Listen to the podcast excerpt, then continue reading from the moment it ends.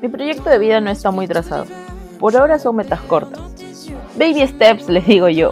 A veces puedo fantasear en que seré productora de radio, de videos musicales, que estoy detrás de pantallas, maquillando. Otras veces pienso que dejo todo y me dedico a la repostería. Y así podría pasarme todo el día volando. Sufro de TDAH, no me avergüenza la verdad pero la mosca que pasa me distrae. Me cuesta mucho el estar concentrada, por eso para mí el avanzar cada paso e ir cumpliendo pequeñas metas son pequeños grandes pasos. Mi meta más cercana es ahora el terminar la carrera en verano y tal vez continuar con escuela. Aún lo estoy analizando. Ahora estoy escribiendo esto, grabando esto, mientras estoy rodeada de todo lo que se necesita para hacer algún postre.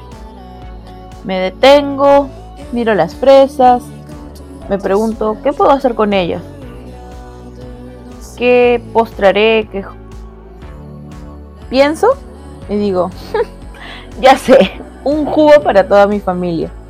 Si bien no tengo un proyecto de vida trazado, lo que sí sé es que siempre quiero estar con mi familia alrededor, mi perro y mis amigos. De eso trataré el podcast, de cómo mi familia, mi perro y mis amigos influyen en mi vida.